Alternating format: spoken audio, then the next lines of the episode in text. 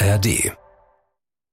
Meine Leiche im Keller ist mein Job. Das hören wir von ganz vielen, die sagen, ich bin eigentlich schon lange in der inneren Kündigung, habe aber so viele Zwänge, dass ich wenigstens den Job als finanzielle Sicherheit sehe und darum nichts an meiner Situation ändere.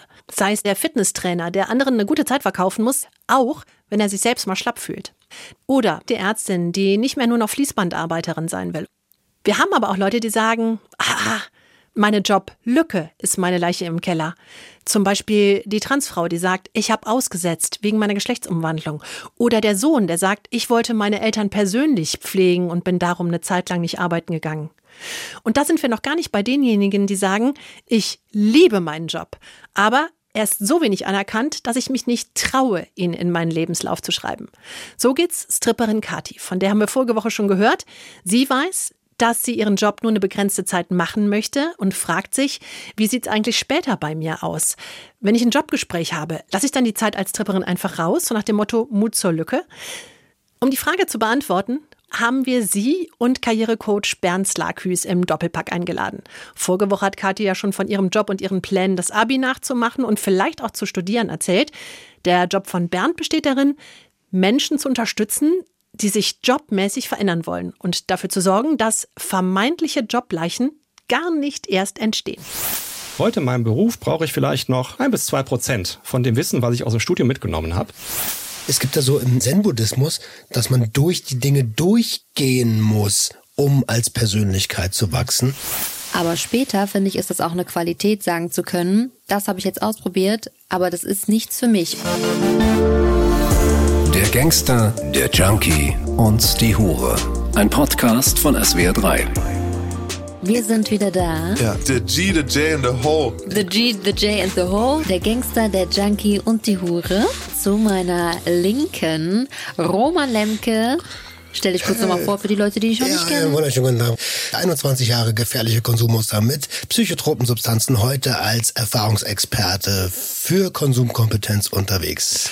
Und du wirst eine feste Größe in der Szene. Ja, das beobachte ich auch sehr gerne. Weißt du was, weil du hast dich auch mit dem Sucht und Ordnung Podcast, finde ich, hast du jahrelang qualifizierte Leute viel Zeit zum Sprechen gegeben, was es sonst nicht gibt. Mhm. Sonst haben die Leute drei Minuten in einem RTL-Beitrag und kriegen irgendwie mal 90 Sekunden, um was Kluges zu sagen. Und du hast diese Leute stundenlang sprechen lassen und das ist richtig gut. Und wer auch gerne stundenlang spricht und ich. da kommt doch immer ganz genau, da kommt doch immer was Interessantes voraus. Das ist der Maximilian Pollux. Maximilian uh, kann ich ertragen, wenn andere reden. Pollux. Richtig. Ähm, also ich bin gut drauf. Ich unterbinde dich direkt. Mach mal. Kann nicht lang. Auch anfassen noch dabei. Jetzt hast du es aber gleich beieinander. Ey, wo ha? wir gerade beim Podcast waren und Leuten ähm, im Raum geben zum viel reden. Ha? Demnächst ist die liebe Nina Workert auch bei mir im Podcast und jetzt sitzt sie mir aber schon gegenüber. Hi. Hallöchen. Äh. Ai, ai, ai, ich freue mich hier zu sein und auch bald bei dir zu sein. Ich habe mich so dran gewöhnt, dass hinter der Nina ist ein Feuer. Ach, immer, egal, wenn du Egal wo, auch wenn lodert. du Auto fährst, siehst du oh. hinten das Lagerfeuer hinten drin. Das ist cool. Wenn ich die Rückspiegel dich sehe, auch Ding, immer Feuer. Es lodert. Es lodert. Okay, das finde ich gut. Apropos Nina und Lodern, viel positives Feedback bei mir angelaufen. Wie Leute feiern, dass du dem Podcast eine zusätzliche Ebene gegeben hast.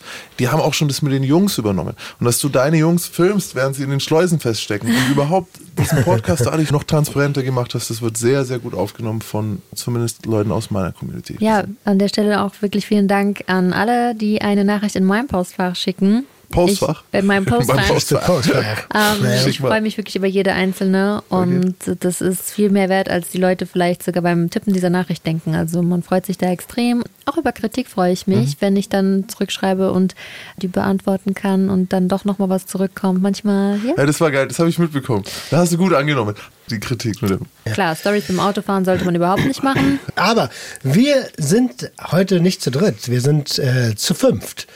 Die liebe Katharina aus der letzten Folge ist nochmal am Start. Hi. Hi, schön, dass du nochmal da bist. Dankeschön. Also letzte Woche haben wir ja schon mit Kati darüber gesprochen, wie ihr Lebenslauf aussieht. Und es melden sich ja immer wieder Leute auch aus dem Milieu bei uns, die Fragen haben, wie es denn weitergehen könnte und die da irgendwie reingekommen sind, aber auch mal wieder raus möchten und gar nicht so recht wissen, wie das funktionieren soll. Und da hat Kathi uns schon erzählt, ja, wie sie ihrem Job gegenübersteht. Ich meine, wir alle hier am Tisch haben ja irgendwie nicht so ganz perfekte Lebensläufe. Wir würden hier nicht sitzen, wenn alles so glatt gelaufen wäre und wir hätten keine Ecken und Kanten, wenn wir nach der Ausbildung schon in der gleichen Firma verblieben wären, sondern bei uns ist viel passiert und wie wir das jetzt vielleicht sogar als Stärke verpacken, erklärt uns heute, oder wir dürfen ihn löchern mit Fragen, Dr. Slakos. Bernd, hi. Hi, Bernd. schön hier zu sein. Wir werden heute über das Karrierecoaching reden. Witzigerweise ja ein Job, den du dir neu ausgesucht hast, nach einer langen Karriere schon. Du bist strippender Karriere. Aber es passt. Oh nein, nein, nein. Also, könnte ein, neues, könnte ein neues Geschäftsmodell sein. Weil ich mit Sicherheit auch nicht hier enden werde. Und ich glaube, das ist ganz typisch für mich, weil ich halt auch so einer der vielen Generalisten und Generalistinnen bin, die mir auch im Coaching gegenüber sitzen. Ich habe mal mit der Bankausbildung angefangen, habe dann Wirtschaftswissenschaft studiert. Ne? Das ist so eine Mischung aus BWL, VWL. War dann fünf Jahre in der Versicherung, habe da ganz viel Strategieentwicklung gemacht, große Projekte geleitet, dann eine Coaching-Ausbildung gemacht und arbeite jetzt mit Menschen als Coach. Also Und- kam der Schritt, wo du dich selbstständig gemacht hast, so einfach. Genau, der kam nach einer Zeit. Ich habe oft Klienten, die sind überrascht, die kennen meinen Werdegang gar nicht und sagen, wie sind gar kein Ex-Personaler oder wie, Sie sind jetzt nicht der Psychologe. Nee, bin ich nicht. Entschuldige, aber ähm, wie bist du drauf gekommen, dich in diesem Bereich selbstständig zu machen? Hast du da so eine Nachfrage erkannt irgendwo? Oder war das eine Überzeugung von innen, dass du sagst, sowas braucht die Welt? Weil das ist jetzt für mich nicht so ein ganz geläufiger Beruf. Ja, also ich habe die Coaching-Ausbildung gemacht, mehr so für mich, überhaupt nicht mit der Absicht, dahinterher irgendwie Geld mit zu verdienen. Ah, okay. Hab für mich gemerkt, das macht mir Spaß. Das liegt mir offenbar auch. Und war dann damals so 2010 in der Phase, wo ich überlegt habe, okay, was kann es vielleicht noch neben der klassischen Versicherungsangestelltenkarriere geben? Bin da so ein bisschen Kaffee trinken gewesen, auf Tuchfühlung gewesen und habe so für mich einfach dann entschieden, okay, ich gehe erst diesen Weg, ich kündige da den damals sehr sicheren, gut bezahlten Job und probiere einfach mal eine andere Form von Arbeit aus. Warst du dafür auf so Persönlichkeitsentwicklungsseminaren, wo einem ja so was ganz ähnliches impliziert wird, so erschaffe dich selbst, nimm dein Leben in die eigene Hand, was ja grundsätzlich auch alles richtig ist. Aber oft entstehen so eine Hardcuts in so einem Berufsleben ja genau durch diese äußeren Einflüsse. War ich nicht. Klingt jetzt vielleicht ein bisschen selbstverherrlichen, aber ich glaube, dass ich immer schon sehr, sehr selbstreflektierter Mensch war. Ich, ich mag auch heute so diese ganzen Chakra-Redner und Gurus und du kannst alles schaffen, wenn du nur willst. Das, glaube ich, ist Quatsch. Aus meiner Erfahrung ist das Blödsinn. Nee, ich habe damals die Coaching-Ausbildung gemacht und in einer guten Coaching-Ausbildung ist halt relativ viel Selbsterfahrung drin, wenn sie gut ist. Und da habe ich natürlich auch gewisse Dinge auch für mich erkannt. Versicherungs- und so weiter, das sind ja schon Branchen, wo Leuten schon beigebracht wird, irgendwie nicht auf sich zu schauen, sondern auf Zahlen zu schauen. Du erinnerst mich vom Phänotyp so ein bisschen an meinen Manager. Mein Manager ist auch jemand, der in der Branche ist, von der mir immer erzählt, wie, wie man eigentlich nicht sein will, ne? dass du den Leuten beibringst, so viel wie möglich Geld zu verdienen und hier noch ein Rabattcode und da noch ein Ding. Und in dieser Branche ist es ganz häufig, dass die Leute eben irgendwann sagen, ich kann das nicht mehr tun. Hat es damit auch was zu tun, so? Ja, also ich habe nach den fünf Jahren so für mich schon erkannt, also zum einen so dieses Angestelltarbeiten, da würde ich gerne was anderes ausprobieren. Auf der anderen Seite natürlich auch der Arbeitgeber an sich war so für mich so ein bisschen so das Gefühl von, ich passe nicht mehr in dieses System da rein. Beispiel habe ich neulich auf LinkedIn mal gepostet. Es gab eine Situation, wo mir mein Chef mal sagte, Herr Slakos, Sie müssen mal irgendwie mehr lauter auf den Tisch hauen hier. Ja, und ihr erlebt mich jetzt hier ein bisschen. Ich bin eher der, eher der zurückhaltendere und vielleicht eher ein bisschen beobachtendere Mensch. Und ich muss nicht laut sein.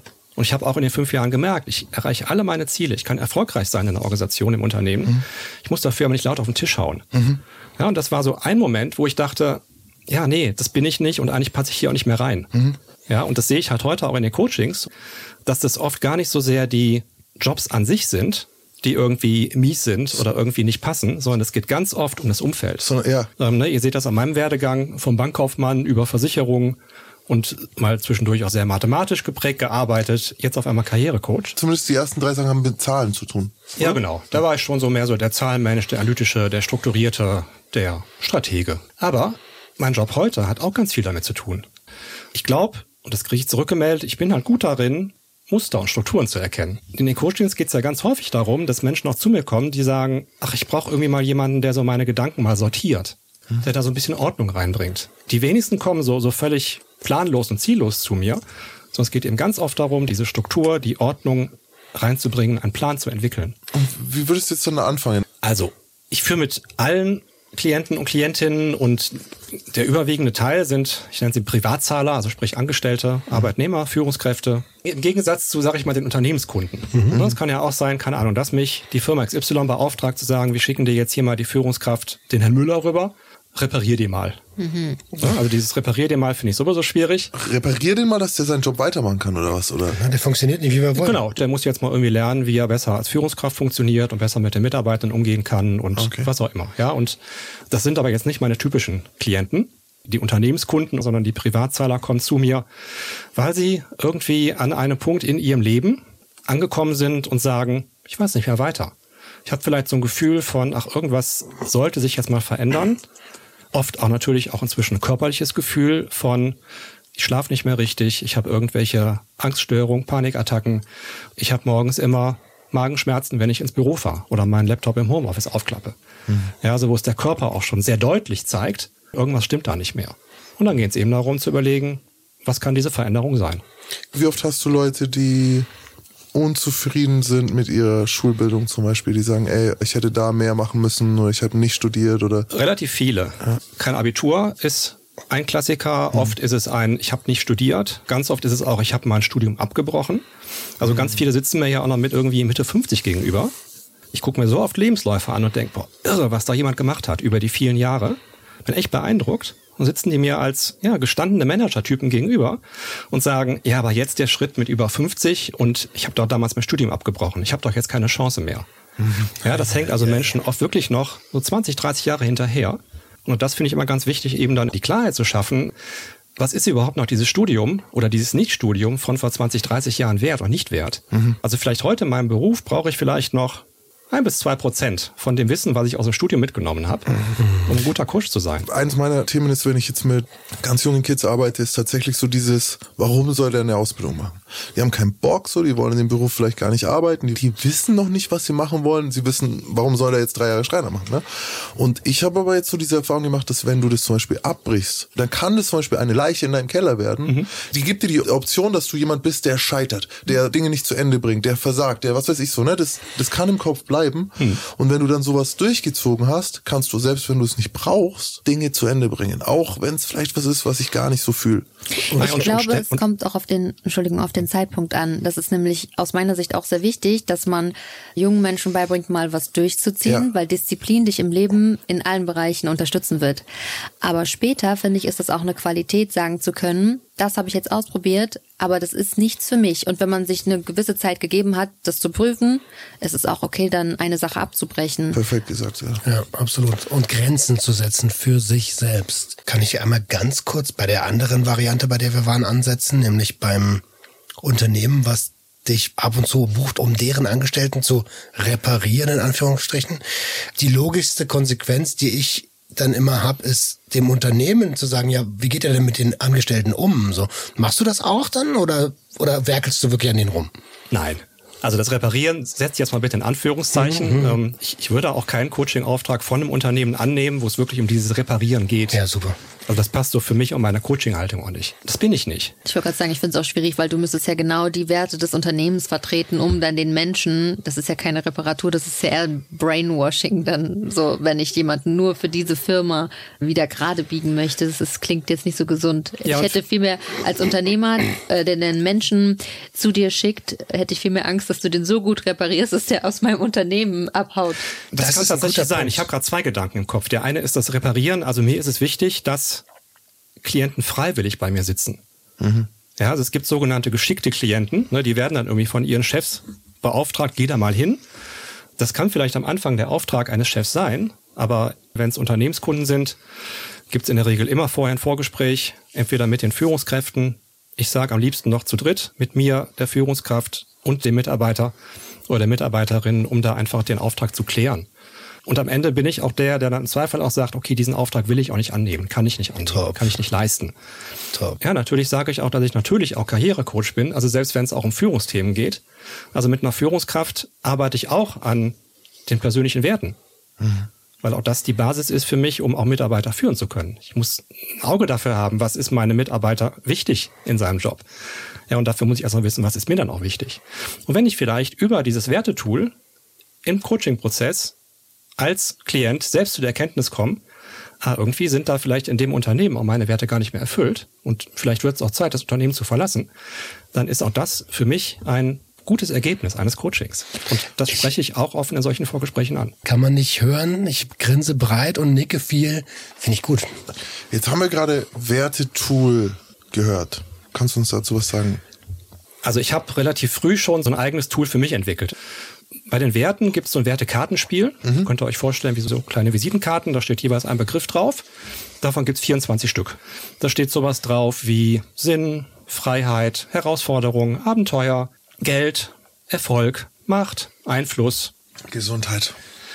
Gibt es keine Karte tatsächlich? Okay. Krass. Es gibt eine Karte Freude, ich mach's mal daran fest. Mhm. Und auch diese Karte Freude, sie wird immer in meinem Kartenspiel drin bleiben, mhm. weil, weil die Freude vielen fehlt, die bei mir sind. Mhm.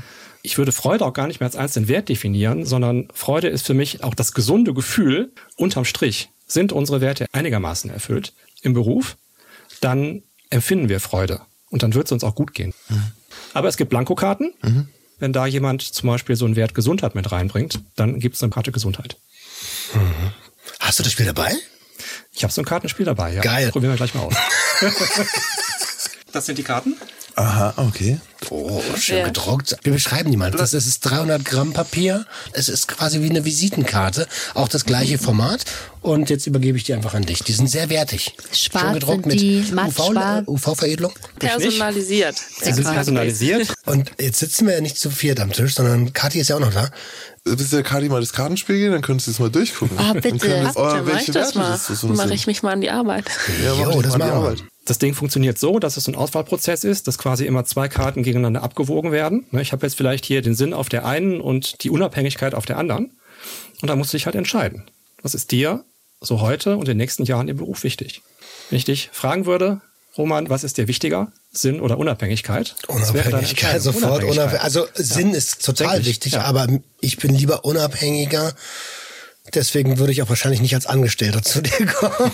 Also du würdest jetzt Sinn jetzt noch nicht wegwerfen, sondern Sinn müsste jetzt auch gegen andere Werte gegenübergestellt werden. Nee, der Sinn ne? würde in dem Moment erstmal rausfliegen. Komplett raus. Der fliegt erstmal raus. Deswegen okay. ist es auch mitunter ein sehr hartes Spiel, sich da zu entscheiden. Mhm. Aber ich sehe halt, dass genau gerade diese zwischen mhm. diesen zwei sich zu entscheiden, das ist halt total wirksam und, und tief geht. Mhm. Aber es ist schon unfair. Wenn du Sinn rausgeschmissen hast und dein Schaffen keinen Sinn mehr hat, dann brauchst du auch nicht schaffen. Ja, das siehst du jetzt. Du hast ja Sinn das, das siehst du durch deine Brille. Ja, aber ich wollte unabhängig sein.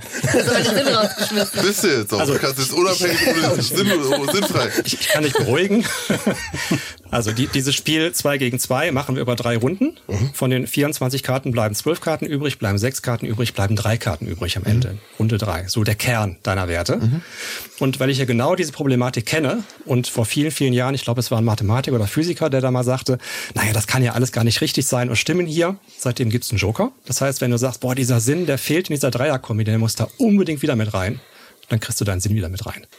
Ja, also dieses Thema Werte, das sehe ich halt jetzt über die Jahre, ist für mich wirklich so die Basis. Da gehen wir nochmal hinter, da stehen dann nachher diese drei, vier Werte an der Wand. Vielleicht sind es inzwischen auch vier, inklusive Joker. Ich habe das schon mal gemacht in einem, in einem Seminar. Es war ähnlich und sehr überraschend. Ich habe sogar auf eins irgendwann runtergebrochen, so mal, um zu gucken. Und deswegen Gesundheit würde ich auf jeden Fall aufschreiben. Weil, und da war ich sehr überrascht, so, weil Gesundheit hat alles geschlagen sogar sowas, was du denkst, okay, Familie, ne, irgendwie oder Erfolg, aber bei mir war am Schluss Gesundheit für mich immer alles geschlagen so. Ich konnte es irgendwie nicht, ich kam nicht raus. Hätte ich danach gehandelt, würde ich heute nicht so hier kaputt sitzen, wie ich hier mhm. sitze, mhm. weil ich gerade schon wieder so Raubbau an mir selber mache durch den Lifestyle. Und das ist nämlich problematisch, wenn du dich daran hältst. Also du hast ja ein sehr mächtiges Tool. Was würdest du mir raten, dass ich es auch wirklich umsetze? Also meine drei, vier wichtigsten Werte ist, ganz oben steht wahrscheinlich die Freiheit. Ne, mhm. Das ist der Grund, warum ich irgendwann einmal aus, aus dem Angestellten-Dasein raus bin und einfach meine Freiheit brauche. Ich merke zum Beispiel, wenn ich mir meinen Kalender mit Coachings zu voll packe, mhm. dann begrenzt das schon meinen Wert Freiheit. Mhm. Ja, weil ich dann einfach weiß, okay, ich stehe irgendwie morgens auf, ich mache am Tag dann vielleicht meine dreimal zwei Stunden, so in der Regel immer so, so zwei Stunden Block, Coaching-Einheit, mit entsprechenden Pausen dazwischen. Ich habe ungefähr von zu Hause bis ins Büro irgendwie fünf Minuten zu Fuß. Das ist so ein Gefühl von, okay, ich stehe morgens auf, bereite hier drei Termine vor, gehe dahin, mache die dreimal zwei Stunden, sehr intensiv, macht auch Spaß, gehe abends nach Hause. Das gleiche am nächsten Tag wieder. Das hatte ich zwischendurch mal, wo es wirklich extrem voll war, viele Anfragen da waren, ich den Kalender vollgepackt habe. Und ich hatte wieder das Gefühl des Angestellten. Mhm. Ja. ja, ich gehe da raus zu einem Job. Ich mache meinen Job und komme abends wieder nach Hause.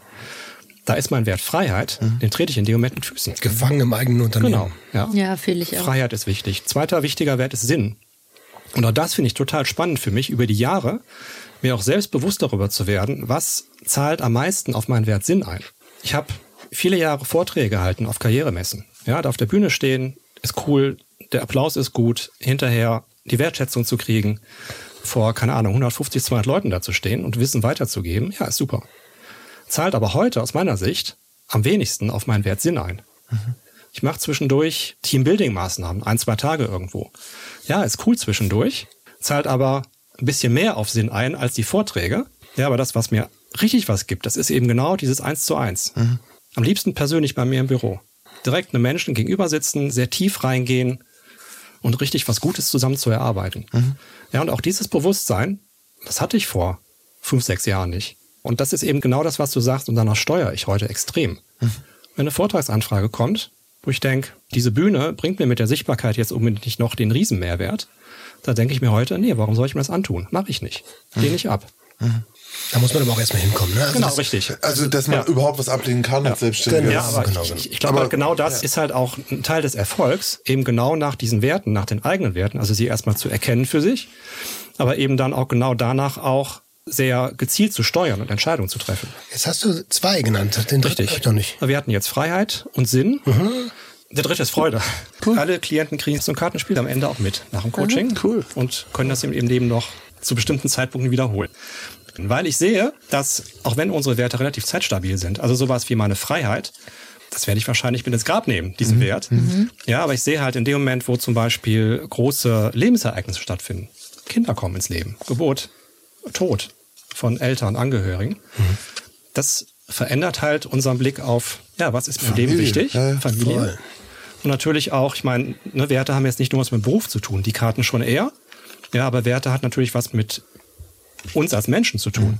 Genau, ne? Und so habe ich natürlich auch oft, ich nenne sie mal so die, die vielleicht bisher karrieregeilen Manager-Typen, die dann irgendwie zehn Jahre Unternehmensberatung, Wirtschaftsprüfung hinter sich haben und auf einmal mir gegenüber sitzen und sagen, du, ich bin hier gerade Papa geworden und so dieses ganze Leben von früher, das will ich nicht mehr, das brauche ich nicht mehr. Ich, glaub, ich sag dir jetzt mal einen Wert, sorry Max, in der ersten Staffel habe ich mich mit Maximilian unterhalten und da ging es um Ernährung.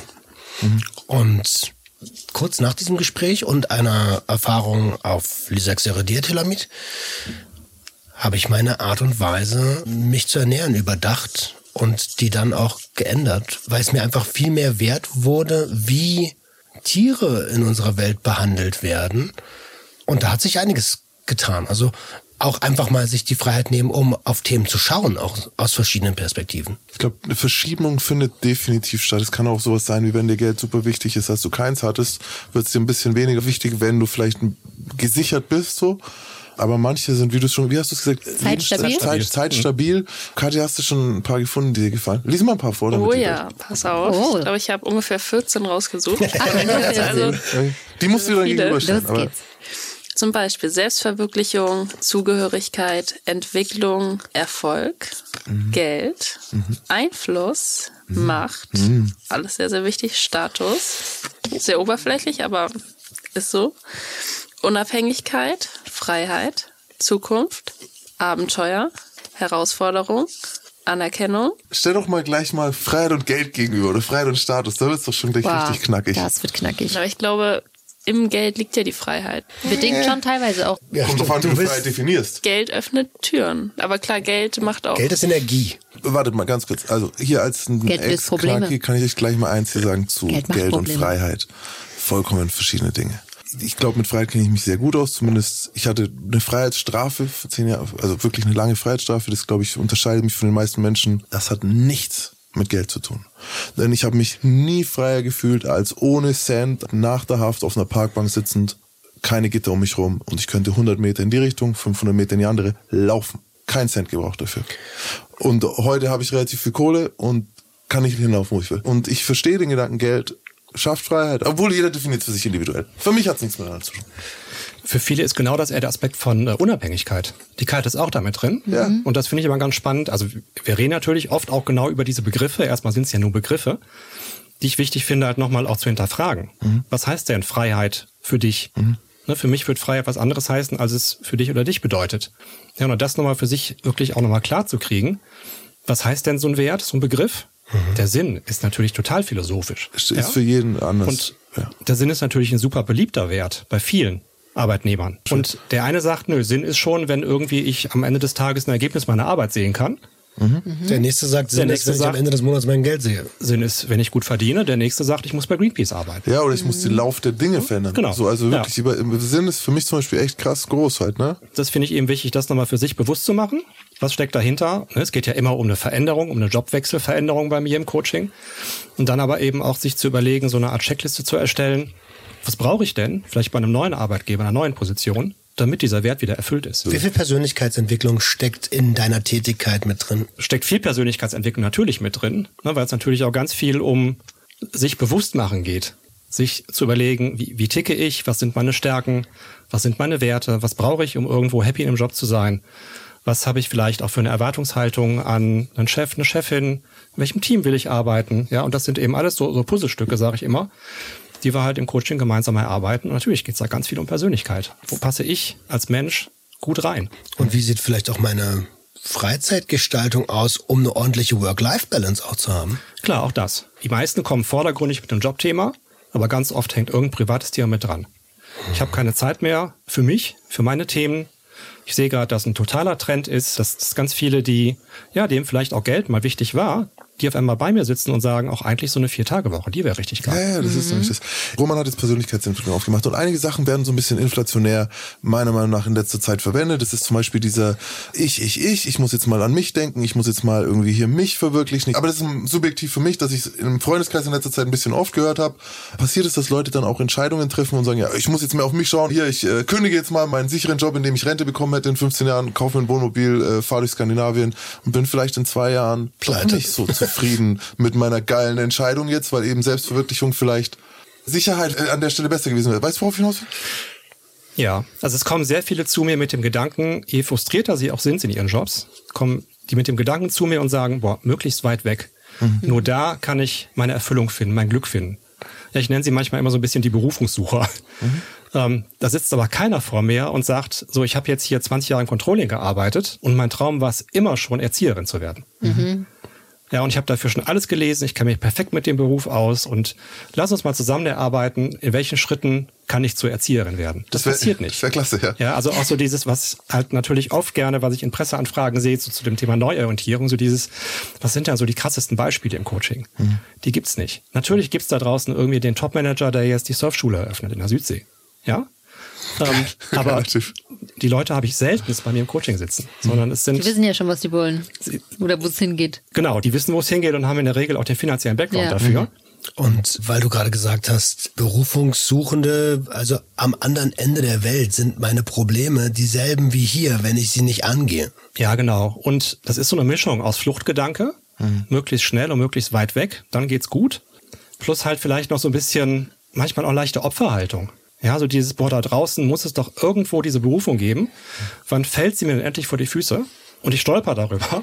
Und endlich habe ich den Job, der mich glücklich macht. Worauf ich so ein bisschen hinaus wollte, früher hat man durchhalten, durchhalten, durchhalten, du musst durchhalten. Und jetzt ist so, ah ja, wenn es dir nicht taugt, dann mach halt nicht. So, so ein bisschen, also ich stelle jetzt extra plakativ da. Merkst du dann einen Generationenwechsel gerade? Vor kurzem habe ich was gelesen, irgendwie Gen Z, schlechtesten Arbeitnehmer der Welt so und dann halt eigentlich nur, ja, weil wir halt nicht bereit sind, unser ganzes Leben in deinen Betrieb zu stecken. Mhm. So ist für mich ein Riesenthema, weil wir einen sozialen Träger gegründet haben vor einigen Jahren, weil wir es alle nicht mehr ausgehalten haben in dem System, in dem es geht, weil jeder irgendwie hatte zwar seine Motivationen, wollte helfen, wollte das machen, wurde aber eigentlich dann von den großen Trägern einfach ausgebeutet, vernichtet, so dass du den Job nicht mal mehr machen kannst, den du eigentlich machen willst. Äh, das sieht man an den Krankzeiten in, im sozialen Bereich, die sind richtig hoch.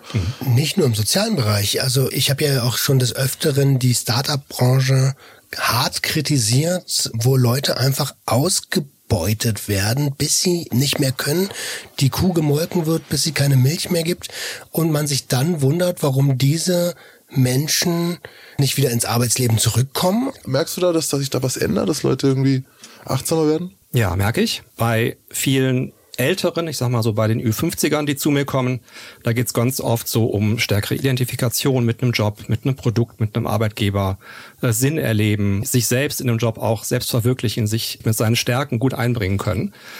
Bei vielen Jüngeren geht's heute um, ich nenne es immer Freiheit in Sicherheit. Mhm. Ja, das ist so dieses möglichst Vacation und überall auf der Welt arbeiten, aber am liebsten irgendwo in einer Stadtverwaltung. ja, das, das, das klingt immer so ein bisschen wie so ein so Widerspruch. Mhm. Ja, aber die, die wollen einfach, Freiheit ist denen wichtig von der Arbeitsform. Ich will arbeiten, wie, wo, wann ich will. Mhm. Aber wünschen sich zum Beispiel dann irgendwie einen Chef oder eine Chefin, der denen genau sagt, wo es lang gehen soll. Ich erlebe wahnsinnig viele, auch junge Menschen, die super reflektiert sind, die durchsetzungsstark sind und ihr Ding machen. Mhm.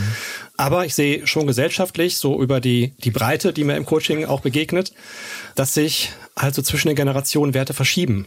Na, so wie das vielleicht irgendwie bei unseren Elterngenerationen mehr so irgendwo erfolggetrieben war. Arbeit muss keinen Spaß machen, Arbeit muss hart sein, ist zum Geldverdienen da. Da geht's heute schon mehr so Richtung irgendwie Freiheit, ich muss mehr Sinn erfahren. Also da sehe ich schon, dass sich so ein bisschen zwischen den Generationen was tut. Aber trotzdem finde ich es halt wichtig, schon auch ja, bei jedem Menschen individuell hinzugucken und nicht sie in irgendwelche Generationen-Schubladen zu stecken.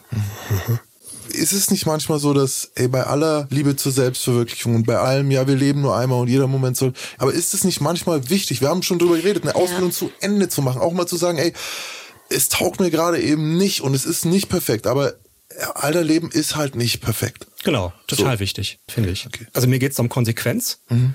Und was ich halt auch gerade beobachte, ich habe relativ wenige junge Berufseinsteigerinnen, Berufseinsteiger bei mir.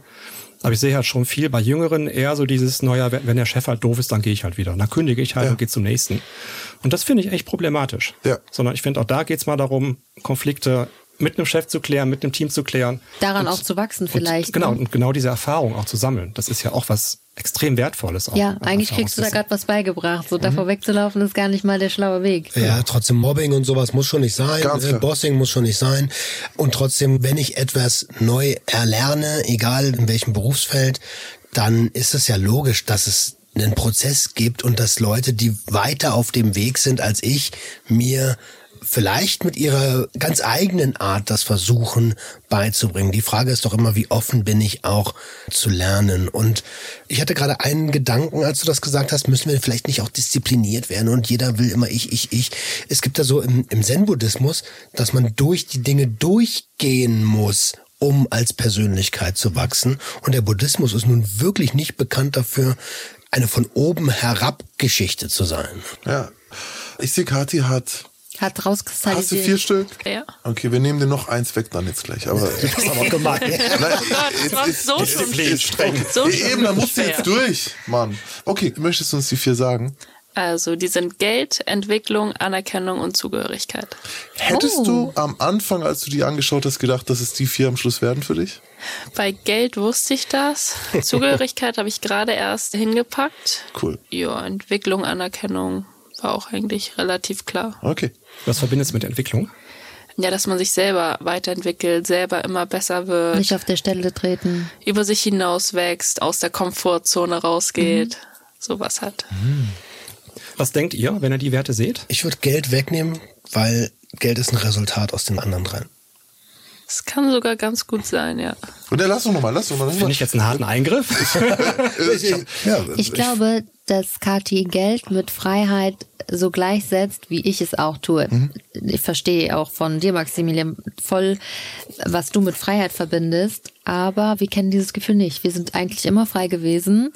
Und für uns ist Geld der Schlüssel dazu, noch freier zu sein, mhm. mehr Möglichkeiten wahrnehmen zu können. Nee, äh, Freiheit hat, hat äh, Kathi rausgelassen mhm. und ich kann so, mir vorstellen, dass Geld, Geld auch mit stellvertretend für die Freiheit mhm. Definitiv, Ja. Die Freiheit, Unabhängigkeit, Sicherheit, Geld deckt so viel ja. ab, gefühlt. Aber voll und ganz stimme ich dir zu. Ich würde jetzt auch niemals meine Freiheit tauschen wollen. Gegen, gegen Geld. Gegen Knast. Und dafür habe ich eine Million auf dem Konto. Ja, also ja. im Knast bringt sie mir halt auch nichts. Also grundsätzlich finde ich das total gut, weil Entwicklung ist eine Sache, die wir wollen uns unser Leben lang entwickeln. Finde ich wunderbar. Zugehörigkeit, ohne Zugehörigkeit sind wir nicht part of the group. Wer nicht part of the group ist, wird evolutionär bedingt sterben. Anerkennung, auch total wichtig.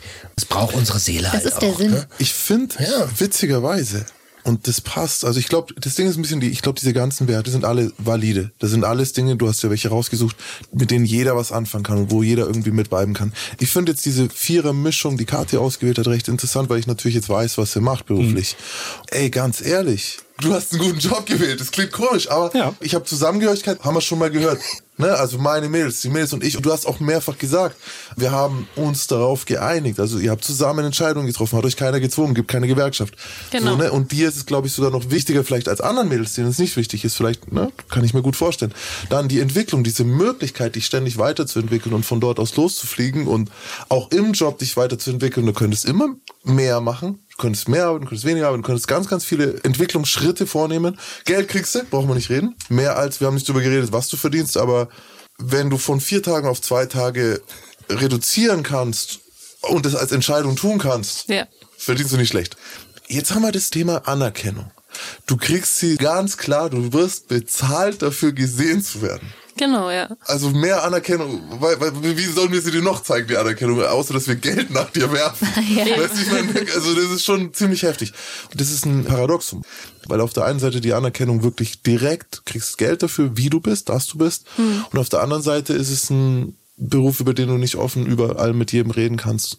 Oder den halt auch viele verurteilen. Vielleicht so einen schlechten Ruf hat. Und deswegen habe ich am Anfang gesagt, die anderen drei Dinge finde ich am interessantesten daran von den Sachen, die du dir ausgewählt hast, weil ich glaube, Geld ist ein Resultat und das sollte gar nicht bevormundend klingen. Also ihr habt es jetzt ja quasi schon bewertet, ihre Werte und also im Coaching lasse ich so die Werte auf einer Skala von eins bis zehn mal bewerten von allen. Zu sagen, eins heißt, der Wert ist gerade in deinem aktuellen Job gar nicht erfüllt, zehn heißt, super duper geht nicht besser. Mein Blick darauf ist auch, dass was wir schon besprochen haben und wie ich auch glaube, wie es dir auch geht in deinem Job.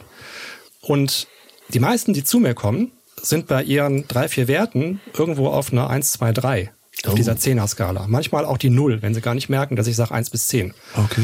Ja, das heißt, so diese sehr elementaren Werte sind halt bei den ja sehr frustrierten, die zu mir kommen, halt alle nicht mehr erfüllt oder werden mit Füßen getreten. Ja, ja da ist okay, jemand mit Entwicklung wichtig, aber wird in der Organisation klein gehalten. Mhm. Kriegt Projekte abgenommen, darf seinen Beitrag nicht leisten, darf nicht mitgestalten. So ein Machertyp, der eigentlich raus will und was bewegen will, wird klein gehalten von dem Chef oder der Chefin.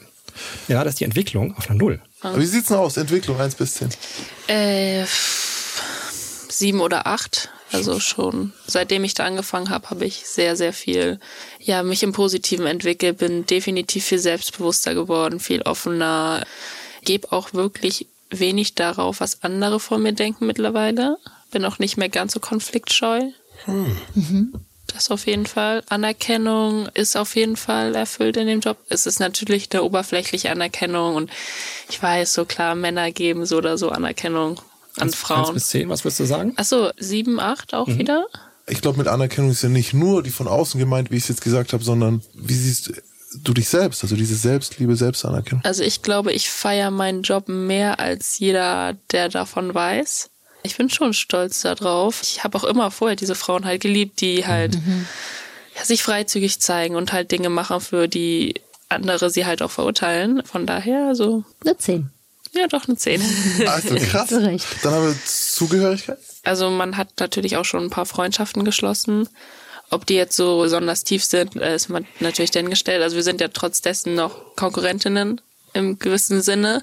Aber ich finde schon, dass wir fair miteinander umgehen. Da würde ich sagen sechs bis sieben. Das ist auch doch so viel. Weil ich mir gerade noch gedacht habe, das ist einer der Jobs, ich glaube, überall auf der Welt gibt es Stripperinnen. Ja. Und wenn das jetzt keine dummen Kühe sind, selber ja. persönlich, dann haben die auch überall irgendwie ein bisschen ein Herz für eine andere Stripperin. Mhm. So, und wenn es nur kleine, weißt du, so dieses, wir wissen, wie sich's anfühlt. So, die neue wird schon aufgenommen, weil jeder war mal die neue. So, und wir wissen, wie sich's anfühlt, man. Wie ist es, in den Pleasers zu laufen? Wie ist es, mal hinzufahren? Wie ist es, Ding, war es ein Scheißtag gehabt? Hast du einen guten Tag gehabt? Ich glaube, du könntest jetzt in Las Vegas genauso wissen, was dort ist. Doch, auf jeden ja. Fall. Ähm, ja, krass. Ich denke, wir gucken uns ja auch gegenseitig an und sagen, oh, das ist doch eine schöne Frau. Und mhm. also ich meine das zumindest ernst und ich glaube, die meisten meiner Kolleginnen sind auch tatsächlich bisexuell ja, man hat schon so Liebe füreinander und ich weiß halt auch, selbst wenn zwei Frauen sich nicht mögen würden, wenn die eine sieht, da belästigt irgendein Typ eine Kollegin, also die würde da sofort eingreifen, mhm. keine Frage, ja. Okay, Geld, eins bis zehn.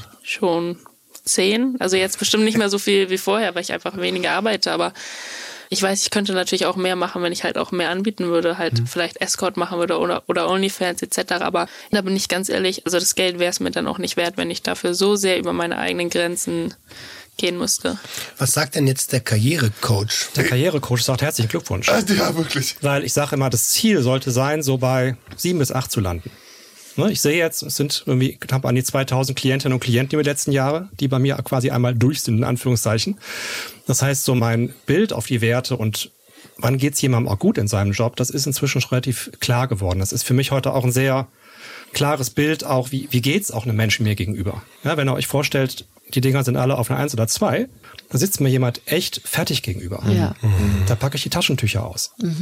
Und ich sehe halt, ist jemand mehr so auf einer 7, 8, dann ist es gut. Ich hatte einen einzigen Fall jetzt über die Jahre, eine Klientin, da lagen am Ende vier Werte, die hatte alle auf einer 10. Okay. Wow. Ich habe bei dem Kartenspiel schon gemerkt, irgendwas ist mal so komplett anders als sonst. Die war in ihrem super Traumjob, hatte den besten Chef der Welt, hatte super Kollegen. Also es passte einfach alles, alles auf einer 10. Was sie wollte kam, sie bei dir? ja, sie kam rein und sagte, ich habe mich gerade krank schreiben lassen, es geht nicht mehr. Die hatte Mengenproblem, weil einfach sie in diesem supergeilen Traumjob war. Der Traumjob hat sie fertig gemacht. Deswegen fehlt Gesundheit. Hm. Weil ich liebe meine Arbeit. So sehr, die ist so vielfältig, ich kann gar nichts Schlechtes, weil wenn ich was Schlechtes finde, mache ich es nicht mehr. Ich gehe einfach zum nächsten Projekt, ich scheiß drauf, ich mache das nicht nochmal, fertig. Hm.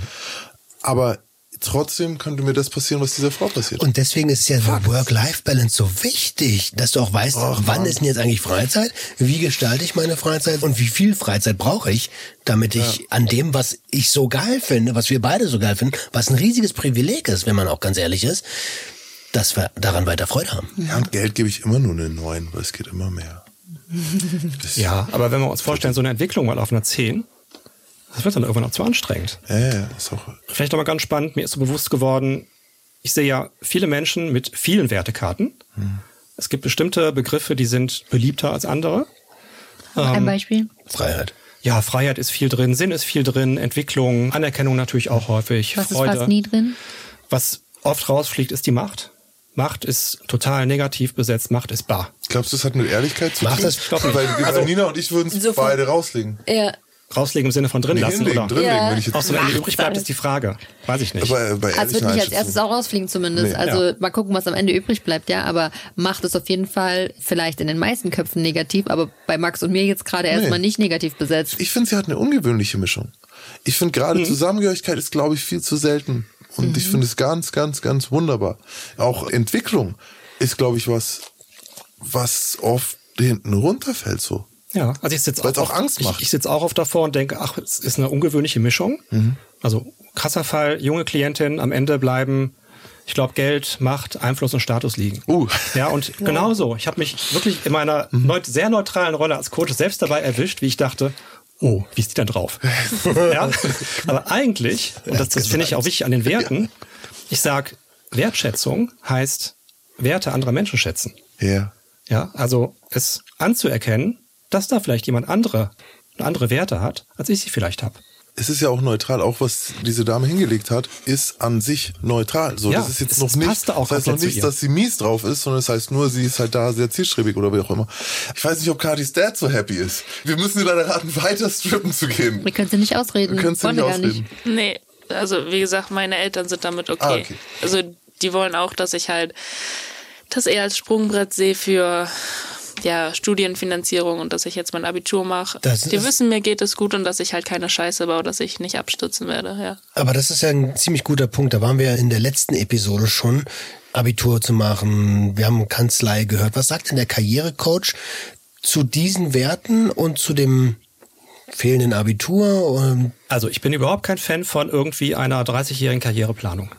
Weil ich finde, vielleicht so auch dieses, was unsere Eltern mal durchgemacht haben. Mein Papa war Textilingenieur, der war irgendwie zuletzt 30 Jahre in einem Unternehmen. Das gibt's ja heute kaum noch. Nee. zum Glück. Ja, Ist nicht mehr genau, zum. Glück. Ob ich in fünf Jahren noch Wertekarten lege, keine Ahnung. Wahrscheinlich nicht. So wie ich mich kenne. Weil da brauche ich eben auch wieder die Abwechslung, das Neue. Ich finde Karriere halt wichtig, so ein bisschen in auch Lebensphasen, Lebensabschnitten auch zu sehen. So, und genau jetzt für diese Lebensphase, in der du gerade bist und die Werte stimmig sind und du da wahrscheinlich auch sehr viele deiner Stärken und deiner Persönlichkeit super einbringen kannst und gutes Geld verdienst, super. So, und wenn es dann vielleicht das nachgeholte Abitur ist und dann mal irgendwann die Entscheidung gefällt wird für das Jurastudium, ja, warum denn nicht? Und wenn dann irgendwann die Bewerbung an die Kanzlei geht, dann würde ich da auch vollkommen offen spielen und genau diese Zeit auch genauso in den Lebenslauf reinschreiben. Und ich finde, es passt auch sehr, sehr gut trotzdem. Wieder Abitur auch ist schon Entwicklung, heißt im Endeffekt mehr Geld. Du hast Zusammengehörigkeit zu den Leuten, die Abitur haben. Es passt auch ganz gut. Ich finde, es interferiert gar nicht mit deinen Träumen. Also irgendwie ist es ja auch schön, wenn du in dem Alter schon so stimmig lebst, handelst und dann so ein Ding machst und es kommt dann raus und stimmt mit dem, Ja, wie du dich verhältst und was du, was du, was du sein willst Mhm. und auch schon bist. Also Ich habe noch eine andere Frage an dich, Bernd. Jetzt gibt's ja Lebensläufe, die sehen ein bisschen anders aus, so wie meiner oder wie der von Max. das ist es. Was machst du denn mit Leuten wie uns, so, die jetzt sagen, ey, also ich hab 20 Jahre gechillt? Hast du 20 Jahre gechillt? Nein, natürlich nicht. Sondern?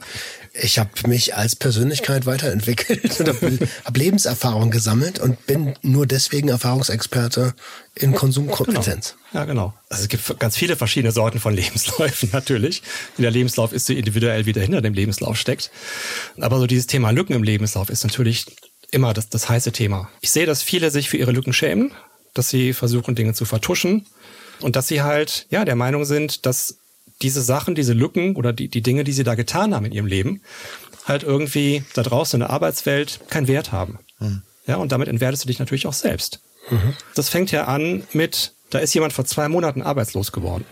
Und das gehört in den Lebenslauf rein, zu sagen, okay, dieses Arbeitsverhältnis wurde vor zwei Monaten beendet.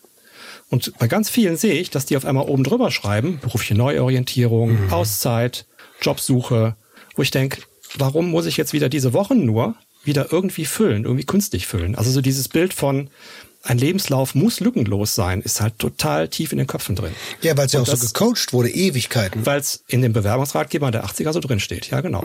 Aber unser Leben verläuft nicht lückenlos. Aber sogar in meiner Schulzeit wurde das noch so gecoacht und die war äh, in den 2000ern. Schade. Aber das ist also, ich meine, dass wir Generationsprozesse erleben gerade, die sich ändern, ist ja irgendwo klar.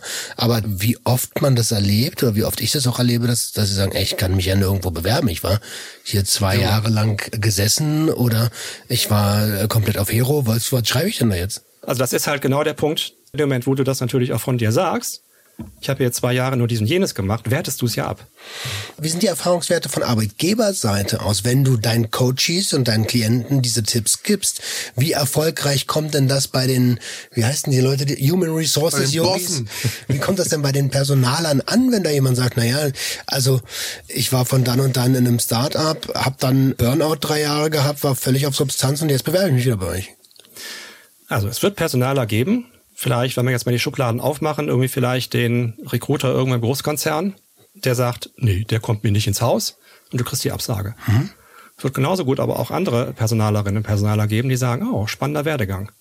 Und davon kann er bestimmt eine Menge hier einbringen. Und vielleicht passt er auch sogar zu uns Und mit da der will man Haltung. auch landen, ja. Da Das ist das, Das was ist halt Max für mich das sagte. Thema. Also me- meine Erfahrung ist total eindeutig und die Diskussion führe ich ja tagtäglich mit allen, die Schiss haben, mit ihrer Story, mit ihrer Klarheit rauszugehen. Und es ist eindeutig, je mehr Klarheit du transportierst, natürlich erstmal für dich selbst im Kopf hast und dann genauer bei dir auch transportierst, desto höher sofort die Einladungsquote zu den Gesprächen. Und ganz viele kommen hinterher zurück und sagen mir, ach, die Bewerbungsgespräche finden auf einmal irgendwie auf einem ganz anderen Level statt. Wir treffen uns anders. Sonst ist ja immer so dieser Gedanke, schau mal, ich habe die Lücke entdeckt, ich frage jetzt nach der Lücke, Mhm. oh, was war denn da bei Ihnen los? Anstatt dass ich sage, oh, in den vier Jahren davor hattest du voll den interessanten Job, frage ich dann irgendwie erst nach der Lücke als Personaler. Das ist ja auch schon der Fehler, als wenn das offen kommuniziert wird, dann entdecke ich das nicht, sondern ich frage interessiert nach. Das ist nicht einfach, ah, nehmt's von mir. Das kann euer größter Gewinn sein, das, was andere Leute als Lücke sehen, als Scheitern sehen, als Versagen sehen, auch mal oder irgendwie was, was sich vielleicht sogar in dem Moment für euch selber als etwas angefühlt hat, was ihr nicht geplant hattet. Wir erleben ja eh einen Wandel der Arbeitslandschaft. Also wir haben jetzt schon sehr, sehr viele Solo-Selbstständige, Jupp. diesen klassischen Arbeitnehmer. Ich weiß gar nicht, ob es den in 20 Jahren so noch geben wird. Und ja, Authentizität ist am Ende immer the key. Ja? Ja. In der jetzigen Unterhaltung ist es irgendwie total schwer, überhaupt eine Leiche zu finden, beziehungsweise über die Leiche zu sprechen. Wir sind doch alle so voller Tatendrang dabei gewesen, über Werte zu sprechen, dass ich das irgendwie aus den Augen verloren habe. Aber was machen wir jetzt mit der Leiche? Welche ist es und wie gehen wir damit vor? Also ich verfolge euch ja jetzt auch schon ein paar Monate hm. und ich finde gerade die Staffel mit Leichen im Keller total spannend, weil ihr ja immer wieder an so einen Punkt kommt, was ist eine echte Leiche? Und aus meiner professionellen Coach-Sicht würde ich jetzt mal behaupten, eigentlich gibt es keine Leiche. Wir empfinden vielleicht etwas als Leiche im Keller. Eine Leiche im Keller ist für mich vielleicht etwas, womit wir selbst nicht gut reflektiert umgehen können für uns, was aber vielleicht draußen da jemand sagt, ist doch keine Leiche im Keller. Und insofern glaube ich, haben wir natürlich alle unsere Themen als vermeintliche Leichen im Keller. Aber die Frage ist, wie schlimm sind die wirklich? Wenn man das mal reflektieren und die Leiche mal auseinandernehmen. Also ich glaube, so als Fazit von heute, die Leiche sitzt vielleicht gerade nicht hier am Tisch oder liegt unterm Tisch, sondern die Leiche sitzt mir ganz auf den Coachings gegenüber. Mhm. Nämlich von ja, Menschen, die das Gefühl haben, Leichen im Keller zu haben, in ihrem Lebenslaufkeller zu haben und mhm. sagen, ich bin nicht richtig so, wie es ist, mein Leben ist nicht gut verlaufen, es gab schwierige Zeiten. Was fange ich jetzt, vielleicht auch gerade in einer Jobwechselsituation mit diesem Lebenslauf an und was mache ich vielleicht auch mit diesen Leichen? Und mein Ansatz ist eben, Bewerber zeigt Kante, macht euch eurer Stärken, eurer Werte, macht euch eure, vielleicht auch eure Leichen natürlich auch bewusst und wertschätzt sie. Hört sich schräg an, aber darum geht's eigentlich im Kern. Wertschätzt eure Leichen, denn sie haben immer einen Wert. Das können wir so stehen lassen. Gut, so machen wir's. Dann ähm, Wrap mal ab. Das war's. Hattest du Spaß, Kathi? Ich hatte sehr, sehr viel Spaß und ich bin auch sehr, sehr dankbar dafür. Echt? Wir sind auch dankbar, dass du hier warst. Ich habe mich persönlich auch sehr gefreut. Wenn ihr Feedback, Grüße, Wünsche, Küsse an unsere Gäste und uns habt, sendet sie bitte an gj.swr3.de. Hattest du Spaß, Bernd? Ja, mein Wert Freude ist voll erfüllt auf einer 10. Super. Spaß gemacht mit euch. Vielen Dank, dass ich hier sein durfte. Geil. Sehr, sehr gern. Danke, dass du da warst. Genau, dich findet man ja auch online. Und wenn jemand ein Coaching braucht, gerne dort melden. Ich denke jetzt noch ein bisschen über meine Werte nach. Wir machen das Spiel jetzt auch gleich nochmal. Wir sind raus. Tschüss. Ciao. Der Gangster, der Junkie und die Hure. Ein Podcast von SWR3. So, und zum Ende der Folge hier noch ein Podcast-Tipp, denn ihr steht hier auf authentische Geschichten, ehrlich und mitten aus dem Leben. Darum hier der Tipp zum Nachtcafé-Podcast. Der heißt Das wahre Leben, der ist vom SWR und ist ein Podcast, in dem es alle zwei Wochen um die ganz persönlichen Geschichten eines Menschen geht. Um Erfolge, Misserfolge, Rückschläge, Wendepunkt im Leben. Ganz nah dran, ganz echt. Und alle Folgen des Nachtcafé-Podcasts vom SWR findet ihr in der ARD-Audiothek und überall, wo es Podcasts gibt. Hört gern mal rein, bis wir uns hier bei Der Gangster, der Junkie und die Hure wieder hören.